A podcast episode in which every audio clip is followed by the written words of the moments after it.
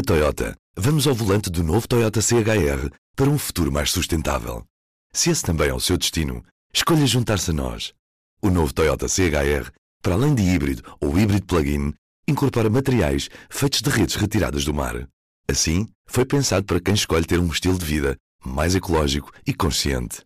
Cada escolha conta e escolher o novo Toyota CHR é ir mais além pelo planeta azul. Saiba mais em toyota.pt.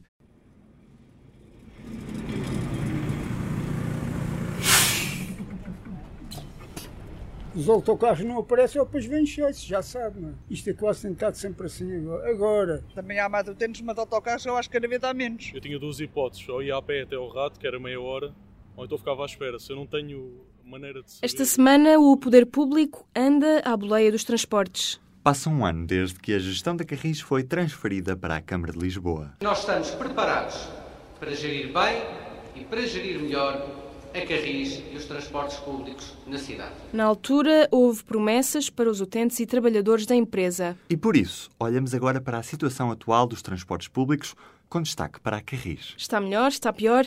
Ainda há queixas quanto aos tempos de espera ou ao reduzido número de autocarros? Apanhamos o autocarro neste episódio para ouvir os utilizadores dos transportes públicos da capital. Conversamos também com a Comissão de Utentes dos Transportes Públicos de Lisboa.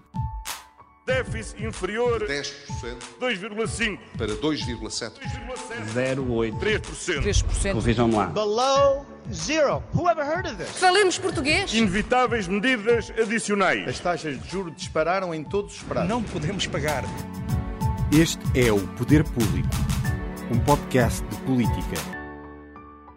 A 21 de novembro do ano passado, fez esta semana um ano, Fernando Medina anunciava a Carris que queria ter em três anos. Está feito um terço do percurso. Vamos ver o que foi cumprido e o que está por cumprir. Transporte gratuito para menores de 12 anos. Cumprido. Passes mais baratos para maiores de 65. Também cumprido. Aquisição de 250 novos autocarros nos próximos três anos. O plano está em marcha e vai incluir também a compra de 30 novos elétricos. Contratação de 220 motoristas. Vai avançar, já há candidaturas abertas no site da Carris, mas fala-se agora em 200 motoristas. Criação de 21 carreiras de bairro. Já foram criadas 5. Nova aplicação para smartphones da Carris. Já está em período de testes. Internet gratuita em todos os autocarros e elétricos no primeiro semestre de 2017. Estamos no final do ano e o Wi-Fi ainda só existe no Elétrico 15, que liga a Praça da Figueira a Algés. Criação de corredores bus de alto desempenho. Por aplicar em boa parte dos troços. Vamos para a rua. Glauci está numa paragem do Caixo Sodré à espera do autocarro. Estes temos muito, né? Isso é, é, é poucos transportes, muita demora de uma paragem para outra, superlotação, quando vem, vem já superlotado. Glauci diz que os atrasos dos autocarros de Carris acabam por ter consequências na sua vida. Chegar sempre atrasada no trabalho. Posso sair mais cedo, às vezes sair muito mais cedo do meu horário para poder chegar porque sair um tempinho que seja, já chega atrasado. Já Nuno Silva queixa-se de que os painéis que apresentam o tempo que falta para os autocarros não funcionam, mas admite que os tempos de espera têm sido menores. Aqueles sinais que estão ali dizem as horas, geralmente nunca dizem as horas. E bem, agora tem estado melhor o tempo de espera, na verdade. Bem, não tenho muitas queixas, é mais isso. Em Lisboa, mais de uma centena de painéis informativos não funciona. Eu tinha duas hipóteses, ou ia a pé até ao rato, que era meia hora, ou então ficava à espera. Se eu não tenho maneira de saber quanto tempo é que, é que demora a vir o, o transporte, eu tenho que, tenho que jogar um bocado, ou ficar à espera e, e ele só vem muito tarde e atrasa-se. E eu chego tarde ao trabalho, ou então arrisco a ir logo a pé, portanto é, é um bocado chato. Sónia Ferreira diz que por vezes espera 40 minutos por um autocarro. Para já é autocarro que não está as horas marcadas e eles não vêm. Ainda ontem aconteceu uma situação que levei daqui de baixo do Castré ali ao Largo de São Roque 40 minutos. Eram 5 e meia mais ou menos. Também há mais utentes, mas autocarros eu acho que cada vez há menos. Manuel da Silva está sentado à espera do autocarro, também no Caixo de Sodré. Perguntamos-lhe se costuma esperar muito tempo. Oh, se espero.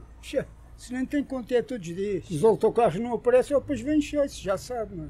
Isto é quase tentado sempre assim agora. Agora, agora quer dizer, não é lá deste governo que entrou, que é no que gostamos, não é? Não é lá disso. Não. que esse até tem feito coisas muito boas, tem estado a fazer muito bem. Eu, eu pagava praticamente 4 contos todos os meses e passei a pagar uh, 14 euros e meio. É, é, é, é metade. Pelo menos aí foi, foi coisa mais que boa. Ligamos agora para a porta-voz da Comissão de Utentes dos Transportes Públicos de Lisboa, Cecília Salles, para nos dar o contexto atual. Cecília, passa um ano desde que a gestão da Carris passou para a Câmara de Lisboa.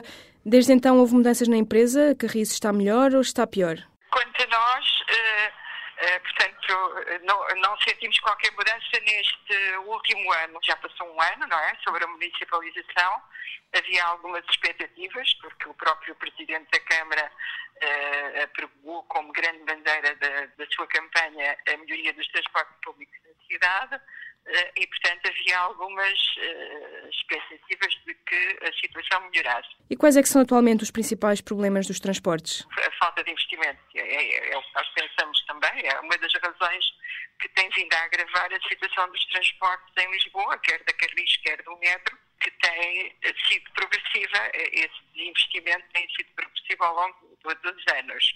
É claro que a, a situação degradou-se quase no limite, não é? Por estes motivos todos. E o próprio eh, Presidente da Câmara também disse, que quando assinou o protocolo da, da Carris, que eh, era uma situação tão degradada que provavelmente levaria a refazer a rede em 10 anos, nos próximos 10 anos. Portanto, ele disse isso. Agora, a questão ao fim de um ano eh, para nós continua na mesma, ou pior, que eu também falo no metro, não é? Que está perfeitamente caótico, não é? Que não tem de 20 e tal carruagens do ano passado, tem 30 e tal já em manutenção, portanto paradas, encostadas. É, mas em relação à Carris, eh, a falta de motoristas, a falta de autocarros, tudo isso agrava mais a situação, porque depois a consequência para nós, utentes, é que os tempos de espera são enormes, principalmente aos fins de semana. Uh, aquelas indicações, aquelas, uh, aqueles placares de indicação estão constantemente avariados. Há falta de autocarros, cento e tal autocarros que faltam, não é? Comprar.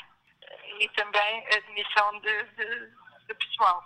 Portanto, recursos humanos. E em que é que isso afeta diretamente a vida das pessoas, de quem usa os transportes públicos? Isto é uma, um círculo que leva a que as pessoas estejam com horas intermináveis na, nas paragens, aglomeração de gente, autocarros super cheios, não é? Porque passam com pouca frequência. E, portanto, eu acho que os bairros, o serviço noturno foi cortado também, de dois autocarros que havia normalmente eh, nas, nas freguesias cortaram e só há um e, portanto, estão completamente isolados. É o recolher obrigatório. Portanto, nove e tal da noite já não. ninguém pode sair para o centro da cidade ou para os outros sítios, não é? Esses problemas de que fala e as queixas que recebem dos utentes, nota que são transversais a todos os transportes, como também barco ou comboio, ou acentuam-se sobretudo na Carris e no metro? Não, acentua-se muitíssimo uh, na Carris e no metro. E no metro, nestes últimos, que, que era até um transporte mais ou menos eficiente, tem estado nesta degradação, não é? Nós, a, a Comissão de Utentes de Transportes, tem estado na, nas estações desde o ano passado uh, e vamos finalmente ser percebidos agora na, na, próxima semana pela administração do metro. Uh, já em maio uh, fizemos uma concentração em frente da administração, ali na Duque Golé, eh, fomos recebidos durante 45 minutos. O senhor não nos deu mais do que isso, mas comprometeu-se a receber-nos. Vai-nos receber agora na próxima semana.